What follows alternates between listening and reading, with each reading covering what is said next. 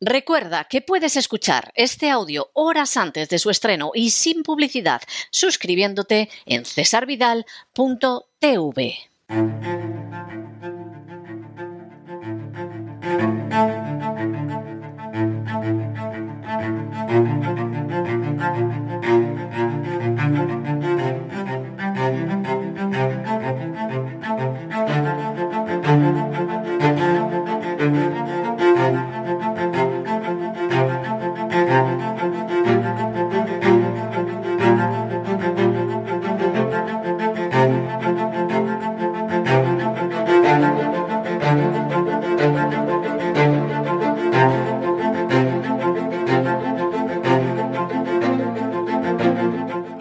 fue España, con César Vidal y Lorenzo Ramírez.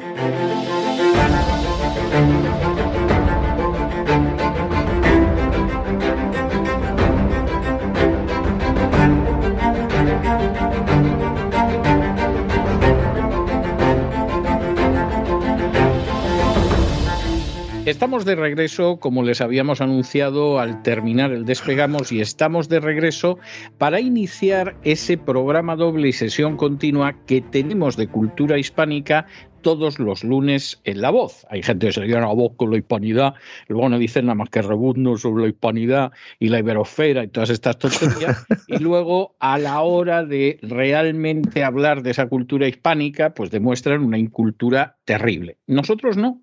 Dedicamos la primera parte de ese programa doble y sesión continua los lunes a hablar de la historia de España, que ya casi, casi es España y casi, casi ha dejado de ser Hispania. Y luego, ya saben ustedes que nos preocupamos de que se hable y se escriba correctamente, pues el gran regalo de España a la humanidad, que es la lengua española, que por cierto es una lengua en la que no se puede estudiar en algunas regiones de España. Miren ustedes lo que es el mundo. Bueno, cuando acabamos nuestra octava temporada de La Voz, nos habíamos quedado hablando de esa monarquía, de esa sociedad visigótica en la que España iba cambiando de piel. Es dudoso que las raíces más profundas cambiaran porque describimos lo que eran las castas privilegiadas de los visigodos y parecía que estábamos leyendo el periódico de hoy. Pero la realidad es que sí que hay un cambio de piel que al final los que acaban pagando el pato siempre son los que no pertenecen a las castas privilegiadas. Ahí nos quedamos en su momento y ahí vamos a continuar hoy y por supuesto acompañándonos siempre con su proverbial acierto, don Lorenzo Ramírez. Don Lorenzo, muy buenas noches, muy buenos días, muy buenas tardes. ¿Qué tal, don César? Pues encantado otra temporada más de cabalgar con usted eh, por eh, esa historia de España que tan grande es conocida, eh, no solo para muchos de los que se llenen la boca con la palabra España, sino para otros que ni siquiera son conscientes ¿no? del grado de estulticia ¿no? que tienen encima de sus cabezas. La verdad es que el, sistema educativo español ha hecho mucho para que esta estulticia crezca, ¿no? pero evidentemente, aparte de conocernos una lista ¿no? de reyes visigodos y casi la generación anterior, más que la mía, poco sabemos de esta sociedad que al final pues nos marca un poco una línea, ¿verdad?, de historia que pues eh, luego conoceríamos como feudalismo, pero que en realidad pues prácticamente comienza en estos momentos y que en algunos casos, como dice usted, ni siquiera lo hemos, hemos abandonado en el año 2022, ¿no? Es así, es así. Yo ya no tuve que aprender la lista de los reyes godos, pero yo creo que yo debí de ser de los primeros que ya solo nos deteníamos en los más importantes y no había que saberse la lista entera. Pero hasta uno o dos cursos antes de, del mío todavía la lista había que aprenderla enteramente y había algún profesor que lamentaba que nos hubieran quitado esa carga de encima. Consideraban que era una pena que no supiéramos la lista de los reyes godos. Por cierto, eh, reyes godos que ya vimos en su momento que eran importantísimos porque en última instancia reunían el poder legislativo y el poder ejecutivo, casi casi el judicial, o sea, concentraban. Sobre todo desde que pisaron tierra española, ¿no? Es decir, Totalmente. hasta ese momento no lo tenían muy claro, fue pisar España y decir, no, no, aquí hay que hacer, aquí hay que hacer al rey rey, ¿no? Eh, y bueno, pues fundar eh, una, una, figura eh, de la monarquía, ¿no? Que insisto, es que todavía pues la hemos arrastrado hasta nuestros días, ¿no? Sí, y además, yo no sé si es que vieron a los hispanos y dijeron esto se va a dejar, pero la verdad es que fueron en esa dirección. En ese camino de configuración de la sociedad con la monarquía visigótica tiene un papel importantísimo en el año 654 después de Cristo el fuero juzgo o liber judiciorum, el libro de los, de los juicios que lo compiló y lo promulgó Recesvinto, del que hablaremos en próximos programas, y que era pues realmente una recopilación de leyes. La mitad aproximadamente venían de la época de Leovigildo, luego había algunas de Chindasvinto y de Recesvinto que habían sido sucesores suyos, y realmente el fuero juzgo tiene una enorme importancia porque desaparece esa diferenciación que había existido hasta ese momento entre godos e hispanos romanos. Claro, algunos eh, esto lo interpretan como la fusión de los dos pueblos, el hecho de que ya solo había un pueblo, etcétera, etcétera. Bueno, esto es una media verdad. Es decir, efectivamente la ley a partir de ahora se aplica a los hispanos romanos y se aplica a los godos, pero también hay que decir que porque todo lo que eran leyes romanas que todavía se aplicaban esos hispanos romanos desaparecieron totalmente igual que sus instituciones. Es decir, aquí lo que hay es un ahormamiento, un meter dentro del molde visigótico ya a todo bicho viviente. Y eso es algo que va a tener sus consecuencias, por ejemplo, en el ordenamiento territorial. Las provincias habían tenido un gobernador civil, un jefe militar. Bueno, pues llegan los godos y se acabó porque en esas provincias hay un duque y el duque lo que hace es que absorbe todo tipo de poderes, militar, civil y judicial.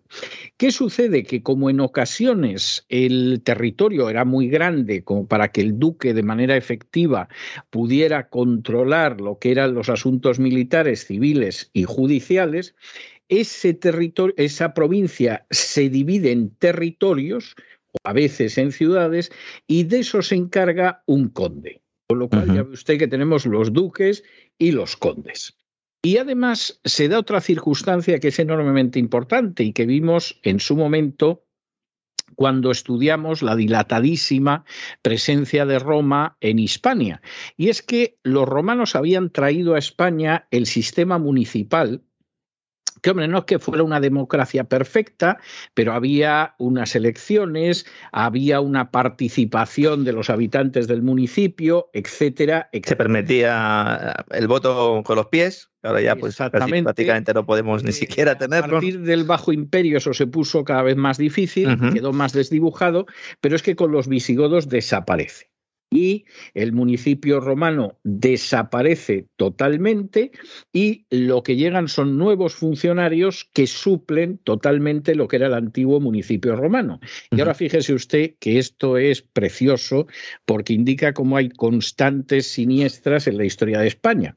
A finales del siglo VI, aquellos funcionarios que eran los curiales, que incluso tenían que poner su dinero para que funcionara el municipio, etcétera, etcétera, etcétera, bueno, pues los curiales dejaron de recaudar impuestos y los empezaron a recaudar unos agentes de la hacienda visigoda que ya pueden ustedes imaginarse que saqueaban todo lo que encontraban a su paso. Es decir, porque vamos a tener a los curiales, que además es gente que lo mismo los conoce los del pueblo, un día les dan una mala pedrada, etcétera, etcétera, etcétera.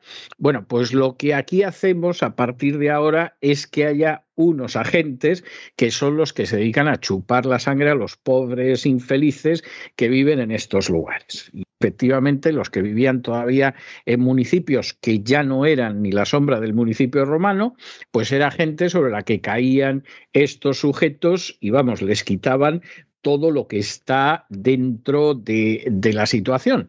Como esta situación era muy mollar, al siglo siguiente, y esto lo estudió muy bien Claudio Sánchez Albornoz, los obispos consiguieron que en buena parte de las ciudades lo que tenía que hacer el conde lo hicieran ellos. Y entonces ya el obispo se convertía en el que decidía la vida dentro de la ciudad, el que se dedicaba a sangrar a la gente lo más posible, etcétera, etcétera, con lo cual estaban encantados. O sea, eso era verdaderamente caer sobre un cuerpo que podía ser mollar y sacarle todo lo posible. Además tenían la facultad de convertir a, siervos en clérigos, que eso, claro, tenía, tenía un interés propio, efectivamente, para que ya fueran directamente dependientes de ella, ¿no? Eran una pasar pasaron de ser una parte de la aristocracia a estar por encima de la aristocracia. Exactamente, que es de lo que siempre se ha tratado. O sea, esto. Y luego, además, generalmente siempre se ha tratado añadiéndole frases hipócritas del tipo de la iglesia no busca privilegios. No, no. dirá. Los concede, ¿no? ¿no? O sea, es, es el colmo. Claro, eh, con unos municipios que dejaron de ser municipios, donde caían los buscabonus de la época buscando cómo desplumar lo más posible a los pobres que vivían en la ciudad. Y luego, al cabo de unas décadas, los obispos decididos a convertirse en señores de horca y cuchillo, pues la vida de las ciudades se fue muriendo. Y la sociedad visigoda es una sociedad que cada vez se ruraliza más, cada vez se hace más campestre y se feudaliza más. Y en este sentido, aunque el feudalismo pues, va a tener su importancia ya en una Edad Media plena, en la época de la Reconquista, etcétera, sin embargo, ya durante la monarquía visigoda, pues esa sociedad cada vez se ruraliza más y se feudaliza. ¿Y qué pasa? Y esto es enormemente importante. Pues que aparecen grandes señoríos. ¿Y quién manda en esos grandes señoríos, en esos latifundios? Pues el señor. Y ahí, por supuesto, aunque existiera una sumisión oficial al monarca, al Estado visigótico, etcétera, bueno, pues esos señores eran tiranuelos que hacían absolutamente lo que querían. Es decir, ellos recaudaban los impuestos, ellos decían a la gente lo que tenían que trabajar, ellos administraban justicia, pudiendo incluso imponer la pena de muerte. Ellos exigían a los colonos un servicio militar que, hombre, a veces era para servir al rey, pero en muchas ocasiones para sus propias guerras. Sí, para el ejército del propietario, para, para el ejército propietario, que de hecho al principio el, mayor nivel de servidumbre era eso, y mucha gente no lo sabe, la gente piensa que primero se trabajaba la tierra, se pagaba un censo, no, primero era servir como soldado y luego ya progresivamente se institucionalizaría lo que luego en la sociedad feudal ya sería un, caso claro, que es que te entregaban una tierra para que la trabajaras, ¿no? Y a cambio pagabas un censo, pero no solo pagabas un censo a tu señor, también estabas pagando un, censo al rey, ¿no? Y además, estas relaciones te heredaban. Es decir, tú te morías, pero tu hijo seguía en la misma situación en la que estabas tú, ¿no? Exactamente, y claro, en, esta, en estos señoríos, que en realidad es el inicio del feudalismo, mm. donde el señor feudal en el latifundio hacía lo que quería, había un centro que era la villa o la villa romana, la villa romana, que bueno, se convirtió en la villa y que era una especie de capital del latifundio, y ahí el señor hacía lo que quería. Y por supuesto, la gente que estaba adscrita a ese señorío, los colonos, pues los pobrecillos, eran los que mantenían el edificio por completo, pero con escaso beneficio. Es decir, más allá de mantener de forma bastante miserable a sus familias, ellos estaban ahí para trabajar de manera que pagaran impuestos y luego para recibir las cargas que venían de las castas privilegiadas. Esto se les llamaba semilibres, decía semilibres, porque bueno, eh, colonos semilibres, porque luego estaban los que sí tenían un contrato y podían romper su acuerdo, ¿no? Estos eh, había otros que eran eh, pues, efectivamente los menos, ¿no? Pero estaríamos hablando de estos colonos, ¿no? Semilibres, ¿no? Sí, que además, bueno, pues su libertad era muy limitada, aunque la verdad es que miras la situación de los ciudadanos de ciertos países como España y la verdad es que estaban en situación de colonato, ¿eh? o sea, no, no, nos vamos a engañar al respecto, aquí la división social y lo que se esperaba de cada uno, pues estaba más clara que el agua en ese sentido. Finalmente, esta gente de un mundo ruralizado y semifeudalizado como mínimo, pues era la que mantenía toda la pirámide social y las castas privilegiadas se aprovechaban de ello, o sea, esta es la realidad y claro, en momentos determinados, pues ciertos señores tenían una fuerza que desde luego el rey evitaba tener problemas con ellos. Bien fueran eh, señores civiles, bien fueran señores eclesiásticos. O sea, esa es la, la realidad. En medio de esta situación, eh, que no es difícil de ver, es decir, una inmensa mayoría dedicada a tareas agrícolas, a que los sangren impuestos, a que les impongan cargas como el servicio militar, a soportar una administración de justicia que de justicia solía tener el nombre, a soportar unas fuerzas policiales que no los defendían a ellos, sino que eran órganos del orden público al servicio de las castas privilegiadas, bueno, pues junto con esos hilos de las ciudades que fueron cayendo de manera creciente bajo un control de los obispos, otra de las castas privilegiadas, estaban algunos lugares muy poquitos que eran aldeas y, sitios concretos que no estaban sujetos a ningún señor. Es decir, dentro de lo que eran las ciudades, bueno, excluyendo las ciudades y excluyendo esos grandes latifundios en manos de señores, pues por ahí entre medias quedaron algunos lugares, quedaron algunas aldeas que no estaban sujetas a la jurisdicción del nuevo señor, que era feudal desde cualquier punto de vista. Y esta gente, es curioso, intentó conservar al menos algunos vestigios de lo que había sido el orden municipal romano. Es decir, por ejemplo, había una asamblea pública de vecinos, lo que se llamaba el Conventus Publicus Vicinorum, que se tocaba la bocina, iban todos para reunirse, y entonces, pues ahí, por ejemplo, pues se decidía eh, que el vecino este está moviendo las lindes y se está quedando con un pedacito de terreno del vecino de al lado y que no lo haga. Ahí se decidía, por ejemplo, cómo se aprovechaba de manera comunal los prados y los bosques ahí se decidía, por ejemplo, en un momento determinado, bueno, pues si un ganado ha entrado en unas mieses o en unas viñas y ha causado un daño, pues qué castigo hay que imponer. Ahí se decidía, por ejemplo, si se escapaba algún siervo, a ver cómo organizaban la cacería del siervo. Pero en estos pueblos, en estos lugares aislados de los grandes señores y, por supuesto, sin ser ciudades, fue donde algunos conservaron algo de libertad. Es decir, bueno, pues todavía había agricultores que aunque tuvieran que pagar algún impuesto, etcétera, etcétera, sin embargo no estaban sometidos a un señor, no estaban sometidos a un obispo, no estaban sometidos a determinados funcionarios. Y claro, en algunas de estas poblaciones, bueno, la gente podía respirar algo más. Junto con todo este panorama, que es un panorama, en fin, que, uno comprende la manera en que hay gente que idealiza la sociedad visigoda, pero dependía de dónde te cayera. O sea, entre los papeles que se descubrieron años después de la muerte de José Antonio Primo de Rivera, pues había alguno donde se dedicaba a cantar la sociedad visigótica, entre otras cosas, porque él de historia sabía más bien poquito, tenía algunas ideas por ahí generalmente románticas y equivocadas de la historia de España, equivocadísimas, y entonces hay cantos al mundo visigótico que hay gente que dice, bueno, pero eso es por, porque los nazis estaban con Loario.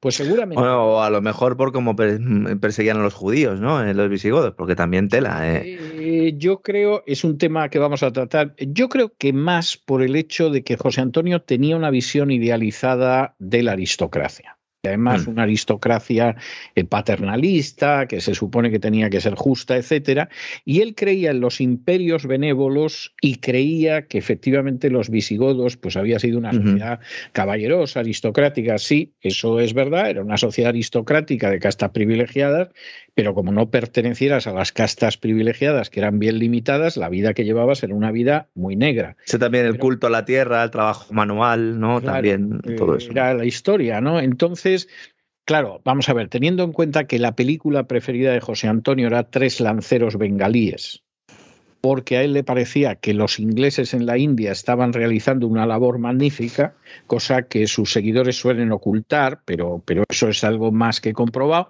Pues bueno, es que él creía en esa idea, o sea, en mm. el imperio hacia Dios, en ese imperio que se supone que era benévolo, porque nunca pregunta a los que explota cómo se sienten, y por supuesto, pues en la idea de que esa era una cultura aristocrática. Bien, todo eso, que era una cultura aristocrática, no cabe la menor duda, que había castas privilegiadas, es innegable, pero la inmensa mayoría de la población lo pasaba pues muy mal, muy mal. Si, salvo si pensamos, aparte de las castas privilegiadas, en esos pocos que vivían en algún lugar perdido de la cercanía del obispo, del señor o del rey. Y los que atendían también a nivel privativo, ¿no? A esa nobleza, los bucelarios, por ejemplo, los sayones, ¿no? Que en este caso sí que había, había, se podría decir que había una relación un poco más de intercambio, ¿no? Sí, eh, sí. O, de menos estrujamiento, quizá, pero era así. Y claro, luego aparte de eso, había otras castas más abajo, es decir, estaban los esclavos. Claro. Y evidentemente, cualquiera que fuera un colono, aunque lo estrujaran muchísimo, no era un esclavo. De hecho, cuando te portaban mal, una de las cosas primeras es que te quitaban los esclavos. Exactamente. Mm cual es significativo. Y luego existía otro segmento delgado de la población que usted ha mencionado y al que le vamos a dedicar en su momento más atención, porque hubo una legislación durísima de los visigodos contra ellos, que eran los judíos que en algunos momentos les dejaban respirar y en otros les racionaban hasta lo que respiraban o pretendían que se convirtieran forzosamente al catolicismo. Quitándoles todo. Del país. Efectivamente, quitándoles todo y con una legislación durísima que tendremos ocasión de ver en las próximas semanas. Entonces, claro, es una sociedad, y, aquí está la nuez de mucho de lo que ha pasado después en la historia de España, es una sociedad primero de castas privilegiadas. Las castas privilegiadas deciden dónde va la mayoría de la sociedad y por supuesto le importa un pimiento lo que pasa con la mayoría de la sociedad. Buscan que les vaya bien a ellos. Segundo, son una serie de castas privilegiadas que viven del trabajo de los demás, lo cual no deja de ser también significativo y los paralelos me parece que son, vamos, obvios y harto significativo. Tercero, es una sociedad que no piensa en trabajar. Es más, la idea de trabajar manualmente es ofensiva, es decir, como un caballero, un obispo, un clérigo, etcétera, etcétera, iba a trabajar de eso que se encargaran los esclavos, los colonos y los demás desgraciados. O sea, esa es la historia. Y además una sociedad en la cual existían una serie de mecanismos, lógicamente, para chupar la sangre a los que finalmente trabajaban que no eran nada más que en términos generales funcionarios de Hacienda los que se dedicaban a caer como garrapatas sobre esta gente y a, como dirían aquí, a siphon, es decir, actuar como un sifón que le sacaba el dinero a los pobres que trabajaban muchas veces en condiciones inhumanas por ahí abajo hacia las castas privilegiadas de arriba. Esta es la realidad de la sociedad visigoda. Luego, como veremos, escribieron cosas interesantes, eran buenos orfebres, en fin, todo eso es algo que vamos a incluir en el relato, pero la sociedad era esa. Y eh, yo creo que tiene paralelos, como mínimo, inquietantes en relación con la sociedad actual española, que es una sociedad también del antiguo régimen. Claro, eh, lógicamente, los cobradores de impuestos de la época no tenían ordenadores como ahora, no podían eh, echar mano de la informática para ver cómo saqueaban a la gente. El tipo de impuestos era más reducido e incluso al final menos gravoso que ahora. Pero el sistema es un sistema que presenta paralelos verdaderamente inquietantes. Con pandemia incluida. ¿No? Porque hubo hasta una peste. ¿no? Hubo hasta una peste, la conocida como peste de Justiniana, ¿no? Peste Justiniana, peste bubónica, siglo VI y VII en la península ibérica. Una sociedad, una estructura social esclava, básicamente, gobernada por una oligarquía. Y bueno, pues además de trabajar en el campo, pues también había guerra y también había hambre y también había enfermedades, como ha demostrado luego por la arqueología posterior. Más o menos la esperanza de vida ahí estaba en torno a los 30 años de los cuales pues te pasaban más de la mitad ya pagando impuestos en el siglo VI, lo, cual es bastante, es bastante revelador. La mitad, efectivamente. Y sí, la Edad Media andaba en eso en torno a los 30 años, salvo algunos de las castas privilegiadas que podían vivir más. Pero, ya te dice lo que era esa sociedad. Sí, unos 50 años estarían los que, los que tenían más posibles, algunos incluso podían llegar a los 50, para que veamos la diferencia ¿no? entre unos y otros. ¿no? Claro, yo cuando algunos pretenden volver a la Edad Media, por eso de que la Iglesia Católica controlaba todo y ah. tal. bueno, usted está de historia como José Antonio Primo de Rivera, ¿eh? es decir, eh, absolutamente pez y verde, ¿no? O sea, no sabe lo que dice. Hace hace un par de semanas, en un viaje a Washington, yo estuve eh, pues casi toda la tarde hablando con un personaje bastante importante de la política en Washington. Y en un momento determinado, eh, de pronto comenté, digo, bueno, y sabes que hay gente que pretende ensalzar la Edad Media, etcétera. Y cuando le dije esto, soltó una carcajada que debió de oírse hasta en el Senado y me dice, o sea, su deseo es que la inmensa mayoría sean pobres. Y yo dije, pues mira, es una muy buena mm. definición de la Edad Media. Efectivamente, salvo el rey, la nobleza y la Iglesia católica, pero el clero alto, la Edad Media se caracteriza porque todos eran pobres, a veces miserablemente pobres, y morían, pero vamos, pues eso, con una media de 30 años. De manera que los que se dedican a cantar las cosas de la Edad Media. Y fíjese, y además con, con, una involución democrática que acaba de mencionar claramente, porque realmente es un paso atrás, es decir, que Roma fuera más democrática que esta sociedad visigótica, que luego es el germen ¿no? de esa sociedad feudal, y luego, bueno, pues ya vendrán los musulmanes y todas estas cositas, ¿no? de las que hablaremos en el futuro, pero yo estoy seguro de que había mucha gente que no era consciente de que esto fue así. Y al final, pues es un, un salto continuo en el momento en el que hay cualquier atisbo de que pueda haber un poquito de democracia, enseguida viene la espada y viene Hacienda a acabar con ello, ¿no? Sí, no, no, esto es obvio. Y esto explica, aunque lo veremos en su día, por qué cuando llegaron los musulmanes se extendieron con mucha facilidad sí, claro. en zonas de mm. España. Porque la gente dijo, estos no son peores. Judíos incluidos, en muchos casos. Judíos, por supuesto. Los judíos estaban convencidos de que eran infinitamente mejores que los visigodos, vamos, y, y, no les faltaba razón. O sea, esa es la, la, auténtica realidad. De manera que, en fin, hemos mostrado esto y vamos a seguir con nuestro elenco de monarcas visigodos la semana que viene tendremos ocasión de hablar de Sisebuto, de Recesvinto, de toda esta buena gente, y a lo mejor podemos empezar a hablar de esa legislación criminalmente antisemita de los visigodos, que claro, explica muchos de los desastres posteriores. Que además fue increchendo, fue increchendo. Además eh. fue increchendo, y que además se produce en algo que a la gente le sorprende, y es el hecho de que dentro de las castas privilegiadas haya rivalidades. Pues claro que hay rivalidades, pero no dejan de ser de las castas privilegiadas. Y entonces eso se nota en el hecho de que entre ellos se pueden enfrentar, a veces incluso violentamente, para tener este trozo o aquel trozo de poder, pero luego si en algún momento ven que hay algún movimiento abajo, cierran filas y vamos, piden todos el indulto para Griñán. o se juntan en el foro de Davos, ¿no? Exactamente, o se juntan en el foro de Davos. O sea, esta, esta es la realidad. Pero bueno, de eso Dios mediante, hablaremos en semanas sucesivas. Muchísimas gracias por todo lo Un placer, como siempre. Un placer, como siempre, don César. Un fuerte abrazo.